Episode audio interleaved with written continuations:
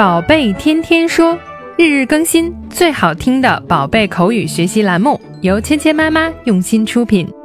宝贝天天说，芊芊妈妈。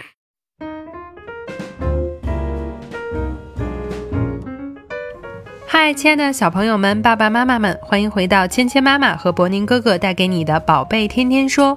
那今天呢，我们要学的对话还是来自于《Doctor Dora》这集动画片。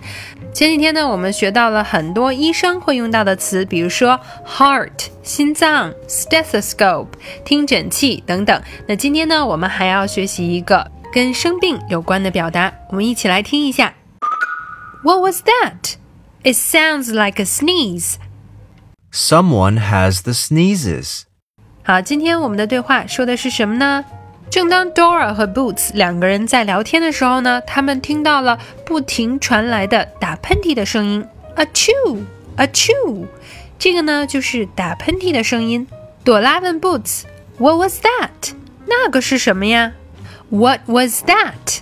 那个是什么声音啊？It sounds like a sneeze。听起来呢，好像是个喷嚏。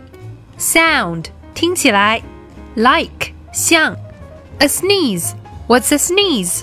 Sneeze 是什么呢？其实就是打喷嚏，就是刚才有人发出的 a chew a chew 那个声音。Sneeze 喷嚏。It sounds like a sneeze。听起来好像是个喷嚏。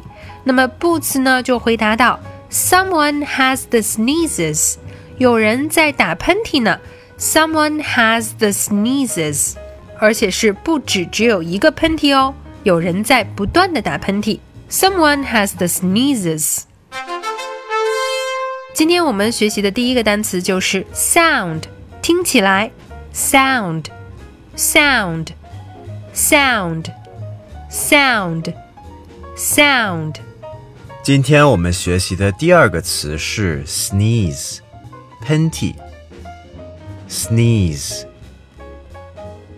sneeze sneeze sneeze sneeze 好，接下来我们一起来练习今天的跟读作业。What was that? It sounds like a sneeze. What was that? It sounds like a sneeze. Someone has the sneezes. Someone has the sneezes. 好，接下来我们来玩你问我答的游戏。小朋友们听到“叮”的声音后，请说出你的那一句。What was that? It sounds like a sneeze.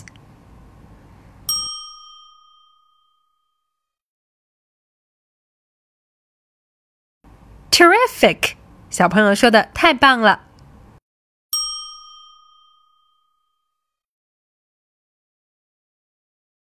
Someone has the sneezes.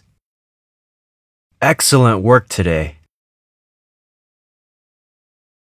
好，今天的内容就到这里了。小朋友们学会了吗？更多精彩的内容，请关注“芊芊妈妈儿童英语”的微信公众号，还有喜马拉雅专辑。我们明天不见不散。